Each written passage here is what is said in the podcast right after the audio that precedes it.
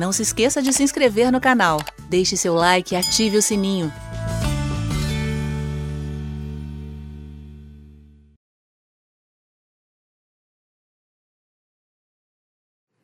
Problemas tecnológicos, às vezes são demônios cibernéticos, mas a gente vai ficar firme e forte. Em nome de Jesus, amém?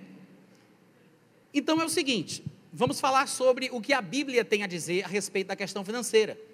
Há muito versículo na Bíblia falando sobre dinheiro, prosperidade, cobiça, avareza, amor do dinheiro, doações, liberalidade, dízimo, oferta. E eu sei que hoje em dia, principalmente depois do advento da internet, existe uma proliferação de críticas em relação à questão financeira dentro da igreja cristã, inclusive contra o dízimo. E há muita gente falando, mas muita gente não está de fato se baseando naquilo que a Bíblia diz. E a gente vai chegar lá, tá? Eu, eu tenho aqui nos meus scripts, se Deus permitir e eu conseguir também, a gente vai falar sobre essa questão do dízimo, colocando os pingos nos is, tá? Mostrando o que a Bíblia, inclusive o Novo Testamento, realmente ensina a respeito do assunto. Agora, há 31.102 versículos na Bíblia. Se você for fazer uma conta, dependendo da versão que você estiver usando, você vai encontrar 31.102 versículos. Certa vez eu estava lendo um livro, e embora eu não tenha feito a conferência, mas o autor do livro dizia que existem 212 versículos que tratam especificamente sobre fé, 218 especificamente sobre salvação, 500 versículos sobre oração e 2085 versículos sobre dinheiro.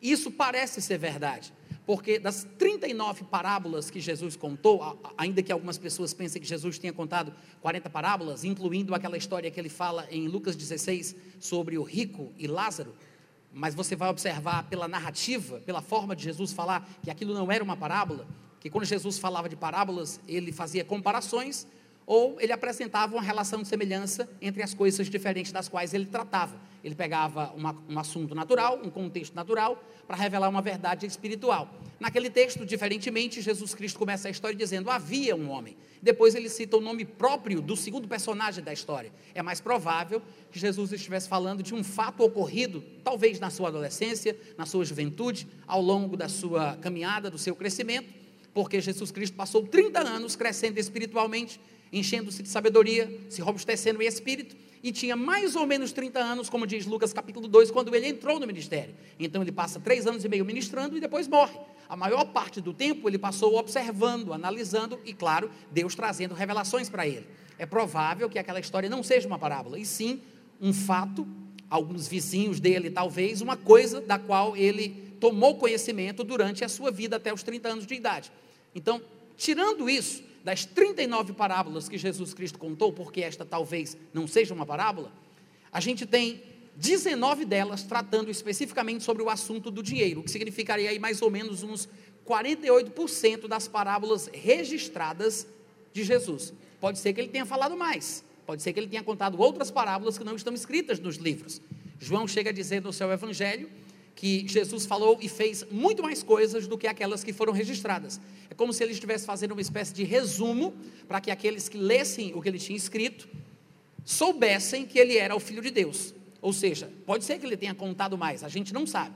Das parábolas registradas, nós temos 39, tirando a passagem de Lucas 16, e das 39 parábolas, 19 delas tratam sobre a questão do dinheiro, 48%, quase a metade das parábolas que Jesus Cristo contou. Agora, o que é que isso significa? Que o assunto do dinheiro é mais importante do que fé, salvação ou oração? Claro que não. Vocês podem ser um homem de vez em quando, gente? Eu vou tentar de novo, deve ser um problema nesse microfone. Eu disse, o fato de a Bíblia falar tanto de dinheiro, talvez até mais do que sobre fé, oração e salvação, não significa que o dinheiro é mais importante do que fé, oração ou salvação. Eu sabia que o problema era do pregador. O que isso significa? Talvez o indício de que o dinheiro e as questões financeiras sejam as áreas nas quais os crentes mais se enrolam. Quantos estão me ouvindo? É muito fácil um crente perder o foco naufragar na fé, usando aí o linguajar de Paulo quando tratava sobre dinheiro, lá em 1 Timóteo capítulo 6, porque ele, admoestando Timóteo e dando instruções a ele sobre o caminho que ele deveria trilhar, ele disse: cuidado com aqueles que querem ficar ricos, com aqueles que têm amor pelo dinheiro, Porque nessa cobiça, ele cita três coisas: o amor do dinheiro, querer ficar rico, essa cobiça. Faz com que aqueles que se enveredam por esses caminhos naufraguem na fé. Amém, gente? Então, não é que o dinheiro seja uma coisa ruim, porque ele não é. Existe até um, um jargão, é, é clichê isso no meio evangélico. Pessoas que não conhecem tanto a Bíblia têm a mania de dizer: o dinheiro é a raiz de todos os males. Quantos sabem que não é isso que a Bíblia diz? A Bíblia diz o amor do dinheiro. O amor do dinheiro é a raiz de todos os males e não o dinheiro em si. Porque o dinheiro é uma coisa inanimada, não tem força de me corromper ou não. Agora, eu posso usar o dinheiro para demonstrar a minha natureza ruim. Pelo dinheiro eu posso demonstrar a minha bondade ou a minha perversidade. Não é o dinheiro que me faz mal, mas eu posso me tornar uma pessoa má por causa do dinheiro. Então, não é o problema do dinheiro em si, é o problema da natureza humana. Amém, gente? E eu acredito que não seja à toa nós encontrarmos tantos versículos na Bíblia que falem especificamente sobre dinheiro, finanças e coisas relacionadas. É curioso porque na Bíblia, vamos dizer assim, no Novo Testamento, nós não temos muitos textos que digam, que falem sobre coisas das quais nós devamos fugir. Poucas coisas. Mas Paulo diz, por exemplo, fugir da impureza, em 1 Coríntios 6, 18, e em 1 Coríntios 10, 14, ele diz fugir da idolatria. Nem do diabo, Paulo diz que é para a gente fugir, ou qualquer outro escritor do Novo Testamento. O que a Bíblia diz é: resistam e ele é que foge. Alô, som teste, experiência. Deve ter um problema nesse microfone. Eu pensei que eu estava numa igreja evangélica. Eu vou dizer de novo. A Bíblia diz: Nós resistimos ao diabo e ele é que foge. Nem do diabo a Bíblia manda a gente fugir mas diz fugir da impureza, fugir da idolatria. E se nós fôssemos trocar em miúdos o que significa idolatria, em Colossenses capítulo 3, versículo 5, nós temos ali uma espécie de reconceituação de idolatria, porque na listagem que Paulo faz daquilo que ele chama de natureza terrena, entre as coisas que ele menciona, que são as mesmas obras da carne, de Gálatas capítulo 5, ele diz a idolatria, que é a avareza. Ou seja, Embora muitas pessoas estejam preocupadas com estátuas de gesso, de bronze, de, de prata, de pau, de pedra, dizendo que isso é idolatria, nós, nós encontramos no Novo Testamento diversas vezes em que a avareza, o amor do dinheiro, colocar o dinheiro numa posição que ele não deve ter em nossa vida, é chamado de idolatria. O tempo inteiro no Novo Testamento. E às vezes a gente não percebe. Vocês estão me ouvindo? Então, se é para fugir da idolatria, e segundo Paulo em Colossenses 3,5, a idolatria é a avareza, que é o amor do dinheiro, então é para a gente fugir desse sentimento. Não é para fugir do dinheiro, tá, gente? Vai chegar um dia que a gente vai falar sobre isso.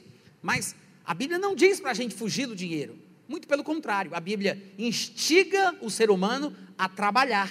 E o trabalho, consequentemente, traz dinheiro. Amém, irmãos? A Bíblia diz que até aquele que era ladrão, que furtava, não faça mais isso, mas trabalhe para ter com que ajudar o necessitado. Então você observa que a Bíblia instiga o homem a trabalhar, não só nos livros de sabedoria, os proverbiais do Antigo Testamento, mas há princípios e instruções práticas, tratando da vida como ela é, no Novo Testamento, a ponto de Paulo dizer: se não quiser trabalhar, então também não coma.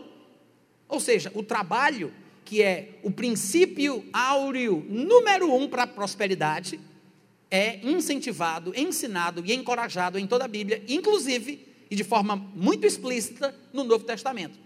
Eu não sei se vocês perceberam, mas talvez eu tenha quebrado alguns dos seus dogmas prediletos. Eu acabei de dizer que a maneira número um da prosperidade financeira se manifestar no crente não é dando o dízimo. Vocês nem perceberam isso, né? Eu disse que a maneira número um para a prosperidade financeira na vida do crente é trabalhando.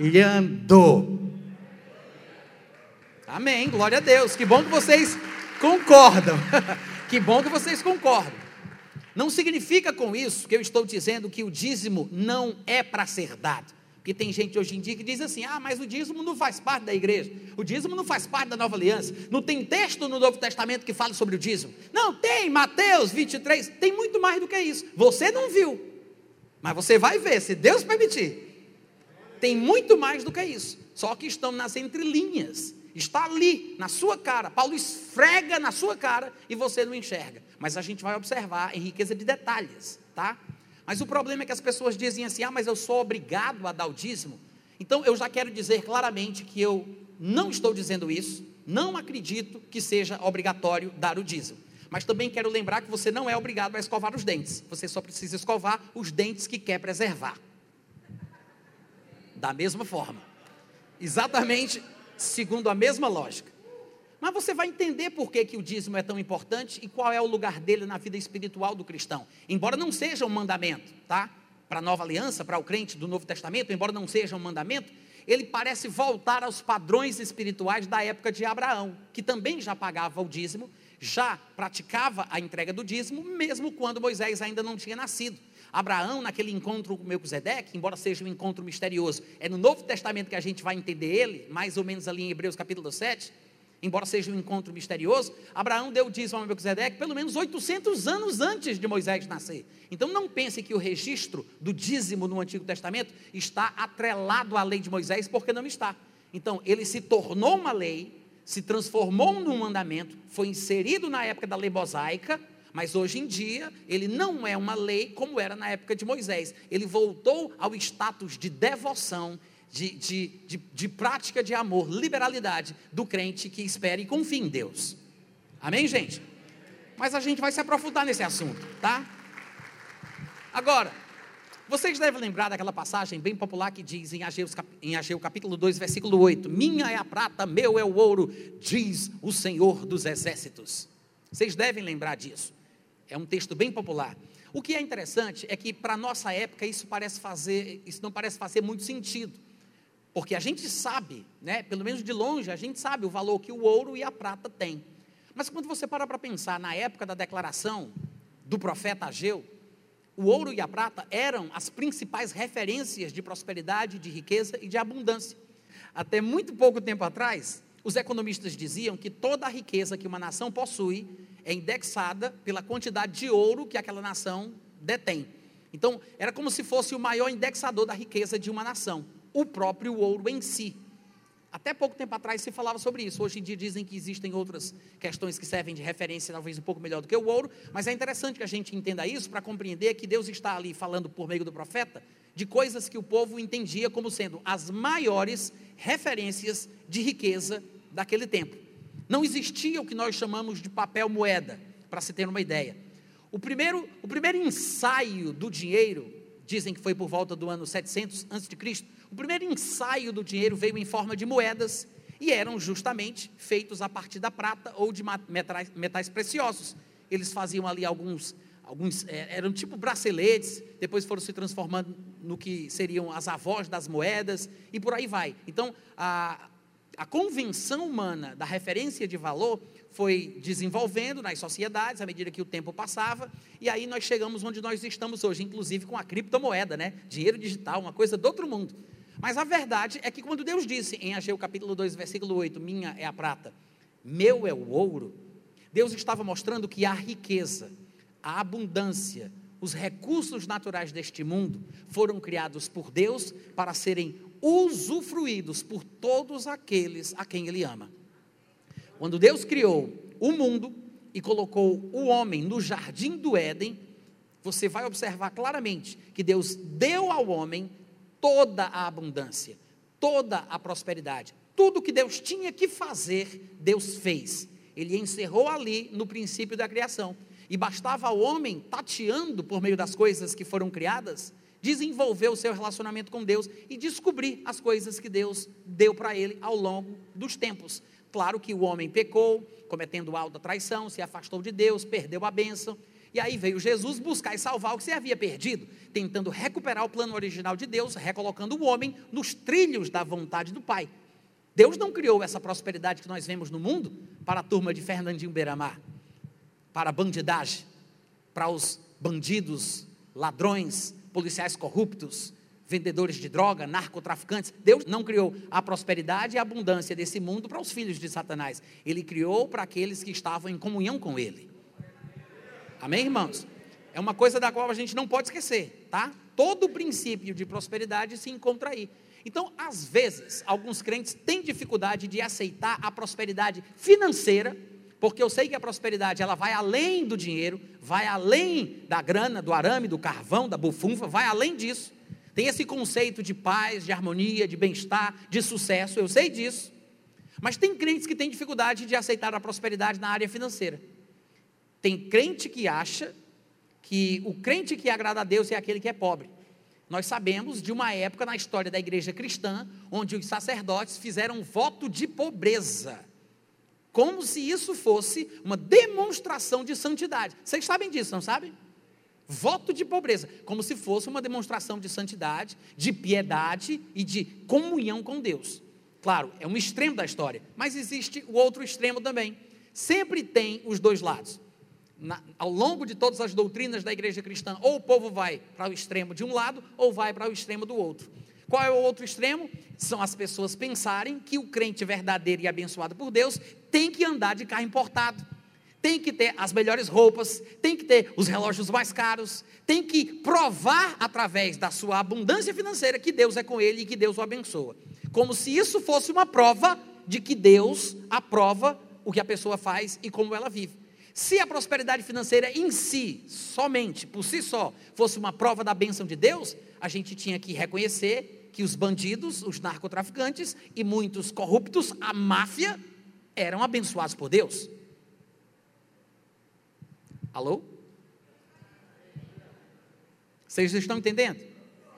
o dinheiro por si só não é prova de nada. Ah, mas Abraão foi próspero, Ló foi próspero, não sei quem foi próspero. Sim, é verdade, eu sei disso, a Bíblia ensina isso, mas há princípios para a prosperidade, e diferentemente do que você pensa, não é só porque você aceitou Jesus.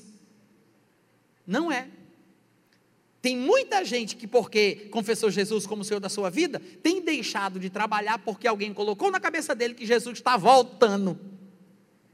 Vocês sabiam que tem crente parando de trabalhar e não se interessando pelos estudos porque acha que já está no tempo do fim? Vai perder tempo para quê? É verdade. Na minha, eu me converti em 1989, eu tenho 50 anos de idade. Eu sei que não parece desse corpinho de 25, mas quando eu me converti, há muitos anos atrás, eu vi os meus amigos falando sobre isso. Naquela época o pessoal já dizia, mas Jesus já está voltando, o arrebatamento está aí, está às portas, para que se preocupar com isso? Não existe esse negócio de futuro, o anticristo já deve estar tá vivo em algum lugar. E hoje em dia que o pessoal está falando na internet que o cavalo amarelo já passou lá na esquina. Imagina como é que, tá, como é que não está a cabeça do povo, né? Desesperado, achando que não tem mais tempo para fazer nada. Gente, isso não é bíblico, é desequilibrado, a Bíblia não ensina que o crente tem que ser milionário. Essa não vai ser a versão evangélica do, do sonho americano. Nós não vamos ensinar os passos para você conquistar o seu primeiro milhão. Não é isso que a gente vai falar aqui. Nós queremos falar exatamente sobre o que a Bíblia ensina, colocando os pingos nos is, corrigindo os excessos, porque toda escritura que é inspirada por Deus é útil para ensinar, para educar, para corrigir e repreender. Amém, gente? Então é o seguinte: a primeira coisa que eu quero falar sobre a, a pobreza é que o maior problema da, da pobreza não é a ausência de dinheiro no bolso. É um problema muito mais de mentalidade do que de falta de dinheiro. É uma questão mental. É uma forma de considerar as coisas. Você pode tirar uma pessoa da pobreza, mas se você não tirar a pobreza da pessoa, você não vai ter feito muita coisa. Eu não sei se vocês gostam de acompanhar os documentários que aparecem por aí sobre pessoas que ganham na loteria. Eu já vi alguns. E o curioso é que boa parte dos ganhadores de grandes prêmios ficam paupérrimos depois, porque não tiveram educação financeira para administrar tanto dinheiro. Ficaram tão ensimesmados, ficaram tão deslumbrados, que além de gastarem o prêmio que receberam, depois que terminaram tudo, sem perceber que o dinheiro estava acabando, ficaram com uma dívida maior do que quando começaram. Quantos aqui já ouviram histórias parecidas como essas? Por quê? Por falta de uma mentalidade, de um treinamento, de uma educação, para que a pessoa soubesse como lidar com aquela situação. Eu me lembro daquilo que minha mãe dizia, que Deus a tem, ela já morreu, graças a Deus. Mas é porque a Bíblia diz em tudo dá graças, tá, gente? Não tinha nenhum problema com ela. É porque os, hoje em dia a gente não pode dar lugar nem ao diabo, nem aos irmãos, né? Tem que explicar tudo. Mas eu me lembro muito que minha mãe dizia: Meu filho, quem nunca comeu melado, quando come se lambuza. Diz isso aqui também? Pense num ditado certeiro. Quem nunca comeu melado, quando come. Vamos repetir que isso é muito profundo. Como é que é? Não sei nem o que é melado, viu, gente? Só para deixar registrado, mas faz muito sentido. Que a pessoa não tem ali né, a expertise, o know-how para comer certa comida que exige uma certa técnica. Então a pessoa se lambuza toda. É exatamente a mesma coisa que acontece com uma pessoa que porventura prospere da noite para o dia. Sabe? Esse negócio da unção da prosperidade. Já ouviu falar disso? Isso é um perigo. Porque não é que eu não creia que exista uma possibilidade de Deus ungir alguém para prosperar. Acredito que é possível. Mas só que a banalização do conceito, como tem sido feita hoje em dia, a banalização da ideia, dando, as dando a ideia para o povo de que, numa oração forte do homem de Deus, venha para frente aqui que eu vou orar por você, vou esfregar aqui o meu cotovelo ungido na sua cabeça, uma oração forte, pirlim, pim, pim, em nome de Jesus, sai! Aí você vai ficar rico da noite para o dia, você vai prosperar, entrega o seu tudo, entrega o seu tudo! Aí a pessoa dá o tudo e fica sem nada em vez de prosperar como prometido, a pessoa fica pobre, passando necessidade. Por irresponsabilidade de quem? Por quem tem o monopólio do microfone. Nós, que somos responsáveis por aquilo que dizemos. A Bíblia ensina sobre prosperidade. A Bíblia ensina sobre dinheiro. A Bíblia fala sobre isso, mas não podemos, irmãos, em nome da unção que Deus nos deu, em nome da verdade bíblica, falar qualquer coisa só porque a gente gosta frases de efeitos que fazem o povo feliz. Todo mundo gosta de dinheiro. Quando, quando um pregador na igreja começa a falar sobre a bênção que vai vir sobre eles, parece o programa do Silvio Santos. Quem quer dinheiro? Quem quer dinheiro? Aí o pessoal começa a gritar e aquele desespero. Agora, todo mundo quer a bênção, mas fale das obrigações para você ver. Todo mundo quer a benção, a prosperidade, né? E parece que a pessoa está distribuindo os aviãozinhos do dinheiro do Silvio Santos dentro da igreja. O pessoal grita e se desespera de uma forma que eu nunca vi. Eu já participei de muitos cultos assim, tá, gente?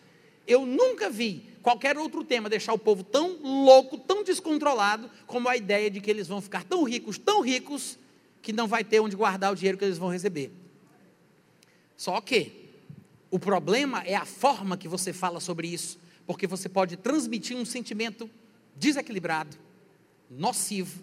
E é por isso que, dependendo do contexto e da situação, às vezes eu toco nesse assunto, chamando a mensagem de o outro lado da moeda, para mostrar que a Bíblia ensina sobre o amor do dinheiro ser a raiz de todos os males.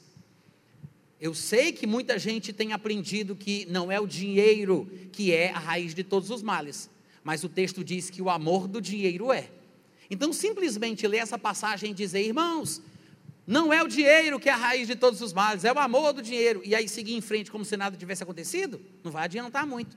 Eu preciso convencer as pessoas de que o amor do dinheiro ainda é, não foi, não, ainda é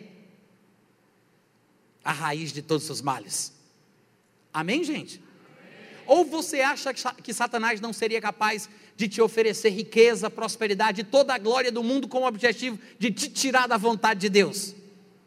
Você pensa que vai ter muita coisa, mas quanto mais coisa você tem, mais você é controlado.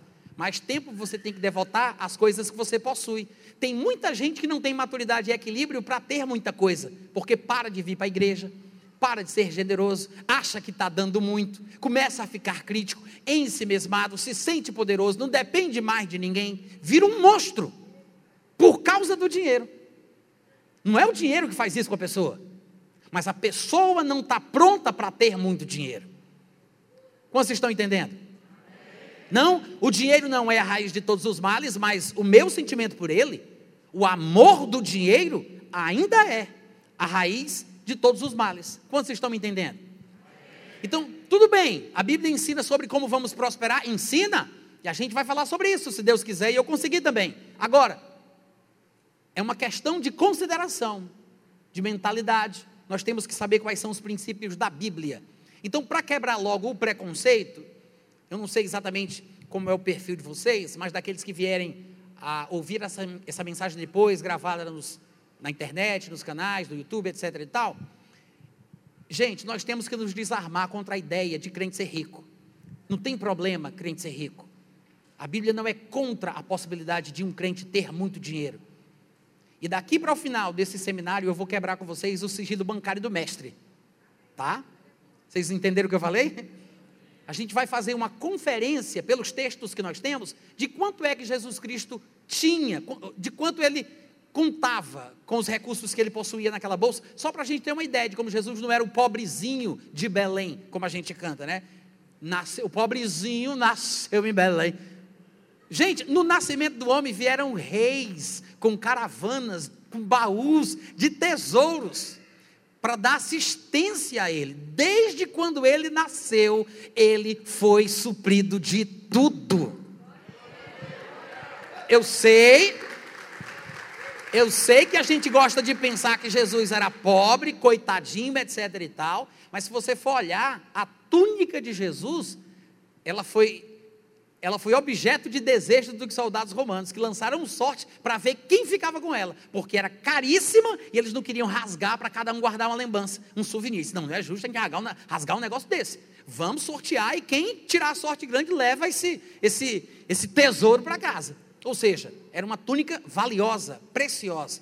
E quando Jesus falava dos pobres, veja que ele não se incluía no pacote. Ele não disse, vocês sabem que nós, os pobres, sempre estaremos convosco. Ele não disse, ele disse os pobres sempre estarão com vocês. Por que, que ele disse os pobres? Ele não disse nós, os pobres. Porque ele não era pobre, gente. Ele não era pobre. Ele falava dos pobres, mas ele não se incluía no meio. O problema é que nós somos preconceituosos. Não é porque tem rico ruim que todo rico não presta. Alô? Eu vou dizer de novo. Não é porque tem rico ruim que todo rico não presta. Amém? Lembrando que no sentido financeiro, pelo menos eu sugeri isso para vocês, no sentido financeiro, a prosperidade ela não é necessariamente ter tudo do bom e do melhor não é necessariamente. Eu sei que Isaías 1,19 diz que aquele que quiser e ouvir obedecer vai comer o melhor dessa terra. Mas eu quero deixar claro que a verdadeira prosperidade é a ausência da necessidade, tá? Ainda que Deus supra os desejos do nosso coração. Mas eu acho que tem muito crente, que eu, que eu acho que não é o caso de vocês, mas tem muito crente por aí que tem problema com esse negócio de dinheiro. Tem muito problema. Que é por isso que acabam se revoltando com o dízimo, acabam se afastando das igrejas e comunidades cristãs, ficam magoadas com os pastores, e eu sei que tem pastor ladrão, tá, gente? Eu não estou aqui querendo mentir para ninguém, não. Tem pastor ladrão. Devia não ser? Devia. Mas tem gente que rouba. Tem ou não tem? Tem. Mas não quer dizer que todo pastor não presta. Não quer dizer que todo pastor não presta. Só que tem gente que tem problema com o dinheiro, que fica magoada, fica ferida, não consegue entender certas questões e se afasta da igreja. Muita gente boa hoje em dia tem se afastado das igrejas por causa disso. E o maior problema, na verdade, é a mentalidade delas. É o que eu falei com vocês. Você tira a pessoa da pobreza, mas se não tira a pobreza da pessoa, ela nunca vai conseguir, ela nunca vai conseguir lidar com isso de forma conveniente, adequada. E eu gosto de dizer o seguinte: para tentar quebrar o preconceito daqueles que têm problema com dinheiro, eu gosto de dizer que o pior inimigo da liberdade é o escravo que se sente satisfeito. Eu vou dar um tempo para vocês pensarem sobre isso. O pior inimigo da liberdade é o escravo que se sente satisfeito. Vocês entenderam o que eu disse? Pensa na época da escravidão. Pensa na época da escravidão. Né? A injustiça social que acontecia no mundo. E os escravos, obviamente, com o seu direito dado por Deus, queriam se libertar. E tentaram muitas vezes e não conseguiram. Mas quem é o pior inimigo da liberdade? Embora tenham surgido os abolicionistas, e tenha sido um movimento social que acabou redundando na libertação dos escravos. O pior inimigo da liberdade era o escravo que estava satisfeito com a vida que tinha, né? Porque se ele fosse liberto, ele ia ter que trabalhar por conta própria para se manter e não comer das migalhinhas que o seu senhor dava para ele. O pior inimigo da liberdade é o escravo que se sente satisfeito. Transportando isso aqui para o nosso contexto, na área de prosperidade financeira, de finanças, de dinheiro, nessas questões que a Bíblia trata, isso significa o seguinte: que a pessoa que tem problema com isso é a pior pessoa para a própria vida dela, porque ela cria uma barreira para a prosperidade. ela não consegue enxergar como bênção de Deus. Talvez ela se ache muito fraca e pense que se ela tiver muito dinheiro, talvez ela se desvie, talvez ela faça aquilo que não convém, talvez ela gaste naquilo que não vai trazer bons frutos para ela e para sua família. Talvez seja uma questão meramente pessoal. É um problema da mentalidade dela, emocional, espiritual, seja o que for, mas não é um problema generalizado para todos os crentes. Lá em 1 Timóteo capítulo 6, embora a gente não vá ler esse texto hoje à noite, mas eu já citei ele aqui pelo menos duas vezes, para vocês que lembram, Paulo vem dizendo sobre a pessoa estar contente. Se ela tem o que comer, o que vestir, ela deve estar contente. E ele diz: a gente não trouxe nada para o mundo e a gente não vai levar nada dele. Os que querem ficar ricos caem em diversas ciladas. O amor do dinheiro é a raiz de todos os males. E nessa cobiça, alguns têm se desviado da fé. Paulo falando a Timóteo. E é interessante que ele diga alguns. Por quê? Porque nem todos têm problema na mesma área. Diga graças a Deus. Nem todos, mas ele diz claramente: alguns, não são todos. Você não precisa se desviar por causa de dinheiro. Você não precisa ser um, um, destes que vai que vai ser cercado e, sequestrado e, e dominado pelo dinheiro. Alguns caem nesse erro, mas nem todos precisam passar por isso. Então, é exatamente por, por causa disso, dessa necessidade, que a gente precisa falar abertamente sobre o assunto. Ensinar o que a Bíblia diz, mostrar versículos, educar o povo para tirar os preconceitos e preparar para a vida. Amém, gente? Porque se a pessoa, primeiro, ela não, não se abrir para as possibilidades que Deus pode trazer, se ela não estiver preparada, predisposta, e se ela não passar por uma espécie de treinamento para que ela possa administrar a prosperidade que pode surgir na frente dela, o que é que vai acontecer? A pessoa não vai experimentar da forma que Deus quer. Ela não vai experimentar com a bênção de Deus. Pode até prosperar financeiramente, mas com a bênção de Deus seria muito difícil. E quando eu digo que o trabalho é a maneira número um para a prosperidade, é porque há base bíblica para isso, tá, gente? E também é para quebrar esse pensamento misterioso, metafísico, né, que os crentes têm de pensar que a maneira número um para a prosperidade é dando dízimo, é dando ofertas. E não é. Porque você não pode dar dízimo ou dar oferta do que você ainda não conquistou.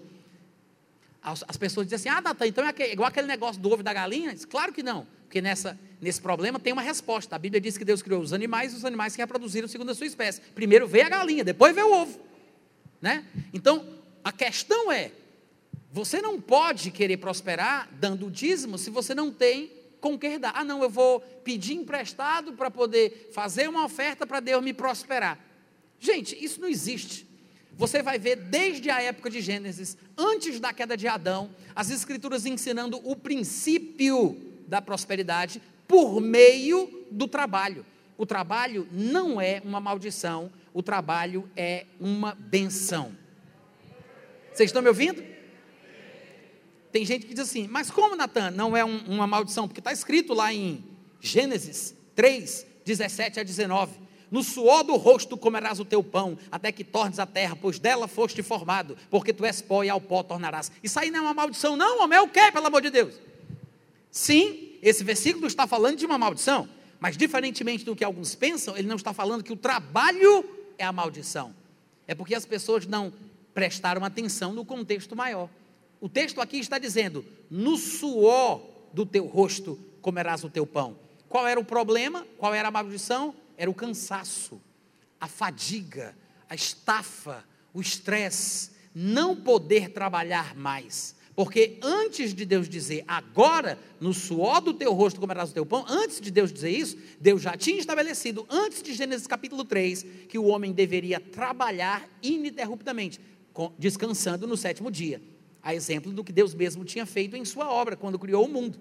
Se você observar, nós temos alguns textos que deixam isso bem claro. Gênesis, capítulo 1, do versículo 26 ao 28, eu vou ler aqui para vocês, tá? Diz assim: Gênesis 1, 26. Também disse Deus: façamos o homem a nossa imagem, conforme a nossa semelhança, e tenha ele domínio. Observe que Deus não disse, eu dominarei através do homem. Não, ele não disse isso. O plano original, a ideia original de Deus é que o homem, por ter sido feito uma duplicata em espécie da própria categoria divina, ou como dizem as nossas versões, a imagem e semelhança de Deus, que o homem tivesse elementos divinos em si que pudessem ser reproduzidos. Então, já que foi feito como nós, que ele domine, tenha ele domínio sobre os peixes do mar, as aves dos céus, os animais domésticos, sobre toda a terra e sobre todos os répteis que rastejam pela terra. Criou, criou Deus, pois, o homem à sua imagem, a imagem de Deus o criou, homem e mulher os criou. E Deus os abençoou e lhes disse: Sede fecundos, multiplicai-vos, enchei a terra e sujeitai-a, dominai sobre todos os animais, sobre os peixes, as aves e todo animal que rasteja pela terra. Então você observa que logo na criação do homem já havia um propósito, para que o homem exercesse administração, controle, domínio, para que ele sujeitasse e tocasse o rumo do mundo. O homem foi feito originalmente como o Deus deste mundo. Os céus são os céus do Senhor, como diz o Salmo 115, versículo 16, mas a terra ele deu aos filhos dos homens. Quando o homem cometeu alta traição, passando às mãos de Satanás o que Deus lhe havia dado, embora ele não tivesse o direito moral de fazer isso, ele tinha o direito legal que Deus deu a ele e ele deu a Satanás. Então, quando Satanás vai tentar Jesus, ele diz: toda a glória do mundo, todo o poder do mundo, toda essa riqueza me foi entregue. E ele não estava mentindo, é verdade. Adão entregou para ele, não foi Deus que deu, mas Adão que recebeu de Deus passou a Satanás. Então, Satanás, agora você sabe disso, é chamado de o Deus deste mundo, porque ocupa a posição que originalmente tinha sido concedida por Deus a Adão. Adão era o responsável pela administração da terra, do mundo, das suas riquezas. Todas as riquezas do mundo que foram criadas por Deus estavam nas mãos do homem. Como vocês estão entendendo? Se você parar para pensar, há muito trabalho em administrar um mundo como esse. Vocês concordam comigo? Mas esse não é o único versículo que fala sobre isso, mostrando que o homem já tinha responsabilidade antes mesmo de cometer o primeiro pecado mostrando que o trabalho foi criado antes do suor do rosto, como consequência do trabalho. Embora o suor do rosto tenha sido a parte ruim da história, que é quando Deus amaldiçoou o homem, antes do suor do rosto, antes do cansaço, antes da fadiga, Deus já tinha concedido o trabalho. Em Gênesis capítulo 2, versículo 5, está escrito assim: Não havia ainda nenhuma planta do campo na terra pois ainda nenhuma erva do campo havia brotado, porque o Senhor Deus não fizera chover sobre a terra, e também não havia homem para lavrar o solo. Uau! Que coisa interessante. O versículo está unindo uma ação divina com uma ação divina, com ação humana. Ele diz: "Não tinha ainda erva do campo, e nem planta do campo na terra, porque Deus não tinha feito a sua parte e não tinha homem para fazer a parte dele. Então, há dois papéis aqui. Tem o lado de Deus, o papel de Deus, a parte de Deus, mas o homem tem o seu papel a desempenhar. O homem tem o seu papel. O homem deveria lavrar o solo, aproveitando a chuva que Deus mandou. Deus mandaria a chuva, mas o homem teria que usufruir dela trabalhando a terra. Amém, gente? E eu quero lembrar que é Gênesis capítulo 2, versículo 5. É antes do primeiro pecado. É antes da queda, antes da maldição. Eu sei que alguns de vocês eu sei que alguns de vocês podem estar ficando um pouco tristes porque estão descobrindo que vão ter que trabalhar. Mas se você não sabia disso, fique Isso é Satanás, com certeza. Mas se você não sabia disso, fique sabendo, tá, gente? O trabalho faz parte da vida do crente, da vida do homem e da mulher de Deus. Vocês podem dizer amém? amém. Gênesis 2,15, outro texto. Gênesis 2,15. Textos que mostram incumbências do ser humano, responsabilidades atribuídas ao homem antes mesmo do primeiro pecado. Em Gênesis 2,15 está escrito assim: Tomou, pois, o Senhor Deus ao homem e o colocou no jardim do Éden para o cultivar e guardar. Deus pegou o homem, colocou ele no jardim do Éden. O Éden era um lugar muito grande que tinha um jardim no qual Deus colocou o homem. Então, o Éden, o mundo e o jardim do Éden estavam na responsabilidade do homem. Amém, irmãos? Isso aqui é trabalho, tá, gente? Isso aqui é trabalho. Em Gênesis 2,19, nós ainda temos uma coisa curiosa.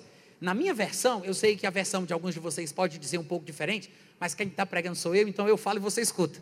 Na minha versão diz assim: Havendo, pois, o Senhor Deus formado da terra todos os animais do campo e todas as aves dos céus, trouxe-os ao homem para ver. Deus trouxe ao homem para ver como o homem lhes chamaria. E o nome que o homem desse a todos os animais, a todos os seres viventes, esse seria o nome deles. Olha que coisa curiosa. Eu gosto dessa versão. Diz: Deus criou todos os animais, aí trouxe os animais ao homem só para ver. Para ver o que o homem faria. Para ver a ação do homem. Como o homem os nomearia. Deus fez isso para ver o homem em ação. Isso fala muito. E às vezes a gente não observa os pequenos detalhes que demonstram que Deus tem muito mais fé em nós do que a gente pensa que tem fé nele. Vocês estão me ouvindo, gente? E eu sei que tem gente que vai dizer assim: ah, mas isso não é bíblico. Gente, pelo amor de Deus. Deus, ele tem que acreditar naquilo que ele cria, porque se Deus não tiver fé na humanidade, Deus estará desacreditando da sua própria capacidade criativa. Foi Ele que nos fez, Ele nos fez com um propósito, Ele nos fez a sua imagem e semelhança, uma duplicada em espécie da sua própria categoria. É claro que Ele espera que o homem faça mais. Amém? O problema é que nossos conceitos sobre o trabalho é que estão errados. A gente pensa assim, não, mas eu acho que isso não era trabalho naquela época, ainda não tinha sindicato, não tinha esse negócio de CLT, carteira assinada. Eu acho que não, trabalho não. Mas trabalho não é necessariamente, às vezes, o que a gente pensa que é. Quer ver um exemplo bem simples que destrava o nosso pensamento a respeito da ideia do que é trabalho? Se você tem um filho muito novo e você cuida dele, você acha que está trabalhando ou não? A maioria do povo acha que não, né? Não, é só a minha obrigação, é meu filho, né? Quem, quem pariu Mateus que balance, como diz o ditado popular. Mas, e se você contratasse uma babysitter? Se você contratasse uma babysitter para fazer a mesma coisa que você faz, ela estaria trabalhando? Se você limpa a sua casa, varre a casa, lava a louça, você está trabalhando? Alguém poderia pensar que não, mas se você contrata uma diarista para fazer a mesma coisa que você faz, ela estaria trabalhando? Na verdade, toda atividade, todo tipo de coisa que nós desempenhamos com um objetivo, com um propósito, com um fim, é um tipo de trabalho. Alguns trabalhos podem ser remunerados, outros não, mas toda atividade humana que produz um determinado fim é trabalho. E às vezes a gente não aceita isso muito bem. Então, você observa, sim, Adão ele já tinha trabalho, ele tinha que se manter, ele fazia por onde, ele guardava, lavrava a terra, guardava o jardim e fazia tudo aquilo que ele podia fazer com as forças que Deus lhe deu. Então, trabalhar, gente, é bom. Quando Deus disse: No suor do teu rosto comerás o teu pão, Ele não estava amaldiçoando o homem com trabalho, Ele estava privando o homem do trabalho que era a bênção inicial. O trabalho é bênção, não poder trabalhar é que é a maldição. O cansaço, o estresse, a fadiga. Quantos estão entendendo? O problema é que tem gente que não quer ser abençoado com o trabalho, né? O pessoal quer o dinheiro que o trabalho pode trazer, mas o trabalho em si ninguém quer. O pessoal quer esse passe de mágica dentro da igreja. A unção da prosperidade, a oração forte do homem de Deus, passar pelo corredor polonês dos 318 apóstolos. É isso que ele quer. Né? Ele quer aquela coisa milagrosa. Passou ali, né? derramou o óleo ungido na cabeça dele, ficou de joelho em cima do sal grosso, levantou rico. É isso que ele quer. Mas se você não estiver preparado para essa prosperidade que pode vir, talvez seja a pior coisa que possa acontecer na sua vida, porque você não tem entendimento bíblico para lidar com a questão. Então, o trabalho, que é a maneira bíblica número um para a prosperidade, ela traz consigo a necessidade da preparação. É por isso que pessoas recebem mais do que outras, porque são melhor preparadas. Estudaram mais, fizeram curso, especialização. Aí tem crente com raiva de fumador de cachimbo que vive bem financeiramente. Mas você se converte, não quer estudar, não quer trabalhar, porque Jesus está voltando. Aí o teu vizinho, que é do mundão, trabalha, estuda, faz faculdade, especialização, prospera e tu fica com raiva. tenha vergonha na cara. Amém, gente? Não faz sentido isso. Não faz sentido. A minha mãe, que Deus a tenha, que ela já morreu, graças a Deus. Agora vocês entenderam, né? Mas a minha mãe dizia assim: meu filho, o sol nasce para todos. Faça isso, faça aquilo. O sol nasce para todos. É um ditado popular bem, bem conhecido no Brasil. Curiosamente, foi Jesus quem falou isso, pelo menos assim. Não sei se outro falou antes dele. Mas lá em Mateus capítulo 5, versículo 45, ele disse exatamente isso. Ele disse: Para que vós, para que vos torneis filhos do vosso Pai Celeste, porque Ele faz nascer o seu sol sobre maus e sobre bons, e Ele faz vir chuvas sobre justos e injustos, porque Deus não faz acepção de pessoas. Ou seja, essa história de dizer o sol nasce para todos é uma coisa com a qual Jesus concordava. Jesus acreditava que Deus ele dava condições para todos. As bênçãos que vêm de Deus, sejam bênçãos naturais como o sol, a chuva, estações frutíferas, seja o que for, como também as bênçãos espirituais de Deus, são sempre para todos. Deus não tem uns poucos privilegiados de uma casta superior, os eleitos predestinados para a glória, enquanto alguns foram criados da casta do azar para ir para o inferno. Não existe isso, tá, gente? Isso é filosofia barata, maniqueísta, que foi introduzida na igreja cristã, mascarada de doutrina bíblica, mas é do diabo. Deus não faz acepção de pessoas. Para todos está disponível todas as coisas: o sol, a chuva e tudo mais. Esse não é o único texto que se demonstra esse princípio de bondade e generosidade da parte de Deus para com todos os homens.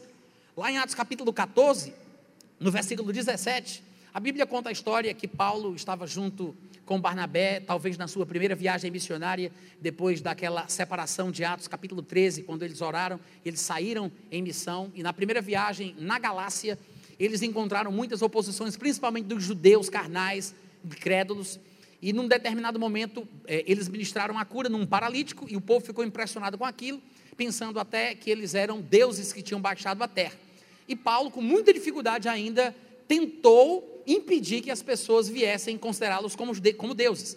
E na explicação de Paulo a respeito do que estava acontecendo ali, daquele milagre e tudo mais, ele diz as seguintes palavras: Deus, eu vou ler aqui um pouquinho antes, do versículo 15 em Atos capítulo 14, ele diz: Senhores, por que fazeis isto? Nós também somos homens como vós, sujeitos aos mesmos sentimentos, e estamos anunciando, anunciando para vocês o Evangelho, para que destas coisas vãs vos convertais ao Deus vivo, que fez o céu, a terra, o mar e tudo o que tem neles, o qual, em gerações passadas, permitiu que todos os povos andassem nos seus próprios caminhos Porém, mesmo quando ele deixou que isso acontecesse, Deus, isso é Paulo, tá? No versículo 17.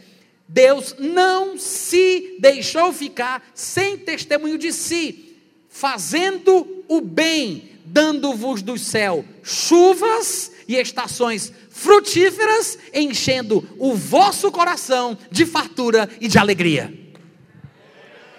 Paulo diz: mesmo na época da ignorância, em que os homens não tinham conhecimento profundo sobre Deus, Deus permitiu que os homens andassem em seus próprios caminhos, mas ainda nesse contexto, Deus não se deixava sem uma referência da sua bondade e mandava chuva, sol, estação frutífera para encher de alegria o coração dos pecadores, dos homens, a quem ele tentava, por meio disso, atrair para si. Deus não tem prazer na morte do pecador. Deus não tem prazer no comportamento mal do ser humano. Em Eclesiastes, se eu não me engano, capítulo 7, no último versículo, ele diz: Eis o que tão somente achei, que Deus fez o homem reto, mas ele se meteu em muitas astúcias. E em Provérbios, capítulo 19, versículo 3, está escrito: A ignorância do homem arruinará a sua vida, mas o seu coração fica com raiva de Deus. Provérbios 19, 3. Não fui eu que disse isso, infelizmente alguém falou antes de mim. Está na sua Bíblia que você tanto ama. A ignorância do homem destrói a sua vida, arruína a sua vida. Mas o coração desse homem ignorante fica com raiva de Deus, porque ele acha que Deus é o responsável. Deus é o culpado. Deus está controlando e manipulando todos os mínimos detalhes dos seus infortúnios, tristezas, pobrezas e angústias, por falta de conhecimento sobre Deus. E é interessante essa passagem de Atos 14, 17, porque demonstra que Deus, ele dá testemunho de si fazendo o bem, mandando as mesmas chuvas que Jesus mencionou lá em Mateus capítulo 5, que ele faz cair sobre o justo e o injusto. Ou seja, assim como a, a chuva, também o sol vem para o bom e vem para o mal. Porque Deus não faz acepção de pessoas. Ele sempre está tentando chamar a atenção do ser humano. Para corroborar ainda mais o que nós estamos falando aqui, veja o que Paulo disse em Atos capítulo 17. Vocês devem lembrar que Paulo estava em Atenas, que era a capital cultural do mundo antigo, uma, uma cidade cheia de superstição, de idolatria, a, Paulo, a, Bíblia diz que Paulo se revoltava em face à idolatria predominante na cidade e ele ficava discutindo nas praças com qualquer pessoa que se apresentasse. E ouviram Paulo falando de Jesus e da ressurreição. E aí, como eles eram muito curiosos, não falavam de outra coisa a não ser das novidades, levaram Paulo para o Areópago. Filósofos epicureus e estoicos queriam ouvir o que é que Paulo tinha para falar. Quando Paulo estava lá, Paulo disse: Olha, eu passando pela vossa cidade, observei um altar no qual estava inscrito ao Deus desconhecido. Tá, vocês não conhecem, não, mas eu conheço. É sobre esse Deus que eu vou pregar para vocês hoje à noite. Ou seja, Paulo ele pega uma inscrição de um templo pagão e diz: "O tema da minha mensagem é essa frase linda que eu vi no templo de vocês aqui". Aí ele começa a falar, mostrando para o pessoal o seguinte: que esse Deus que eles não conhecem, mas que Paulo sabe quem é, é o Deus que fez o céu, a terra, o mar e tudo que há neles, que fez toda a humanidade a partir de um só homem para buscarem a Deus. Se porventura tateando o possam achar, se bem que ele não está longe de cada um de nós. Ei, Paulo não está numa igreja evangélica. Paulo não está dentro de uma sinagoga judaica. Ele está dentro do areópago gentil, pagão, supersticioso, só tem filósofo, só gente ali do mundão e da bagaceira. Aí o que é que Paulo diz? Porque Paulo não era besta como alguns crentes de hoje em dia, não tinha essa frescura que muito crente hoje em dia tem, e conhecedor das coisas como Paulo era, ele não teve problema em afirmar: Deus não está longe da gente. Ele diz: de nós, ele não disse de mim, de nós, os judeus, dos evangélicos, dos predestinados. Ele não disse isso. Ele disse de nós. Deus não está longe de cada um de nós. Como assim, Paulo? Ele explica: porque a gente vive nele, a gente existe nele, a gente mexe os braços nele. Uau! Ele está falando que nós somos como um peixe dentro do mar, Deus, o mar e a gente, o peixe. Ele está dizendo que Deus está tão perto de mim que minha mão não pode tocar. Onde Deus está? Pelo que Paulo está falando, ele não está longe de cada ser humano que existe na terra. Eu sei que muito crente metido a besta não aceita isso. Mas o que é interessante é que Paulo não para aí, ele continua e diz mais. Ele diz: Pois é, esse Deus que fez o mundo e tudo que nele existe, sendo o Senhor do céu e da terra, não habita em santuários feitos por mãos humanas, nem é servido por mãos humanas, como se de alguma coisa ele necessitasse. Pelo contrário, é ele mesmo, presta bem atenção agora, é ele mesmo quem a todos, não é a alguns, não é a poucos, não é aos privilegiados, ele diz: Este Deus é, é ele mesmo quem a todos ele dá a vida, a respiração e tudo mais. Uh, glória! Ele disse: Esse Deus dá a todos a vida, a todos. Ele dá a vida, a respiração e tudo, tudo mais. Irmãos, não são os únicos textos que falam sobre esta abundância de Deus para todo mundo. Eu li apenas três passagens, a gente nem sequer explorou os contextos, mas há inúmeros textos nas Escrituras que mantêm o mesmo padrão. Vimos Jesus dizendo que Deus ele faz o sol nascer para bons e maus, a chuva vem para o justo e para o injusto. Lá em Atos capítulo 14, 17, Paulo diz que nos tempos da ignorância, Deus não se deixou ficar sem testemunho e ele fazia o bem enviando chuva e estação frutífera para encher de alegria o coração dos pagãos.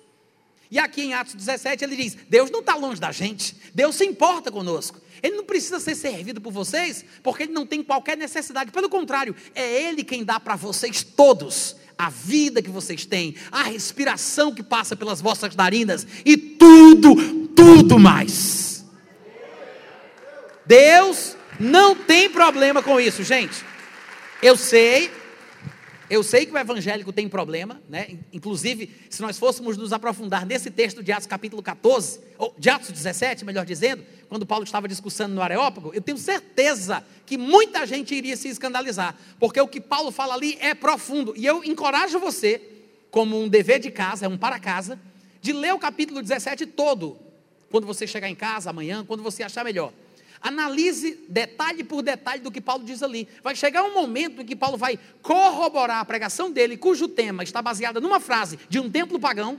Ele vai corroborar o seu argumento citando uma poesia de um ateniense. Ele vai dizer: Como os vossos poetas têm dito. Ele reconhece que poetas de Atenas falaram verdades que são dignas de serem confirmadas por um pregador cristão. Crente metido a besta não faz isso porque não sabe reconhecer coisas divinas em pessoas mundanas.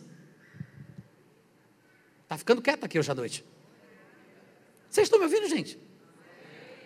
Alguém disse assim, mas Natan, pelo amor de Deus, eu vou dizer que uma pessoa do mundo tem algo de divino na vida dela. É claro, é claro que sim. Não quer dizer que ela está salva, ou que está em comunhão com Deus, ou que está usufruindo da plenitude do que Deus a concedeu, mas dá para reconhecer, gente, a, a, glória de Deus, a graça de Deus, os bens, as dádivas, porque Deus dá a todos a vida, a respiração e tudo mais. Veja os talentos, a inteligência, a capacidade do povo. Não precisa ser crente para demonstrar algo divino em si. Eu não estou falando sobre salvação, eu estou falando sobre a dádiva que Deus dá a todos os seres humanos sem acepção, porque Deus não tem a frescura que os evangélicos têm. Graças a Deus que ele não é evangélico. Graças a Deus. Né? Porque ele pensa de uma forma diferente de nós. E eu vou concluir hoje à noite, é, falando ainda sobre essa questão de enxergar bênçãos de Deus entre todos os povos, inclusive entre as pessoas do mundo, dizendo o seguinte: você não precisa colar versículos da Bíblia nas pétalas das rosas para que elas glorifiquem a Deus. É tão profundo que eu vou ter que repetir. Você não precisa colar versículos da Bíblia nas pétalas das rosas para que elas glorifiquem a Deus. Durma com uma bronca dessa. Quantos entenderam? Então, gente, é da vontade de Deus a prosperidade, sim, e para todos os homens. Deus não queria que a coisa desandasse como aconteceu. E a gente não vai entrar nos meandros da soberania divina, porque é outra história. Mas o que tem se falado em comunidades fatalistas e deterministas, influenciados por um pensamento filosófico diabólico que veio do maniqueísmo através de um homem chamado Agostinho, o que eles pensam é que para Deus ser soberano, ele tem que ter controle sobre tudo, inclusive só pode ser da vontade de Deus até os latrocínios. Eles pensam assim, que Deus está no controle de todo e qualquer crime. Estupros, assassinatos, latrocínios, tudo é porque Deus quer. Eles acham que isso é soberania. Mas esse tipo de soberania apresentada por esses fatalistas, na verdade, é uma caricatura da soberania bíblica e verdadeira. Tá? A gente não vai entrar nessa questão.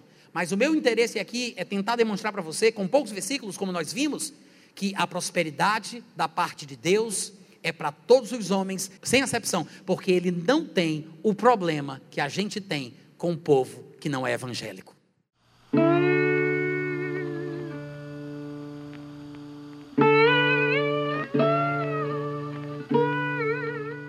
Este é um trabalho independente e conta com a ajuda das pessoas que têm sido abençoadas por ele. Se você quiser fazer parte do grupo de mantenedores desta obra, se informe das opções disponíveis na descrição deste vídeo. Agradecemos pela atenção e pelo carinho. Deus abençoe.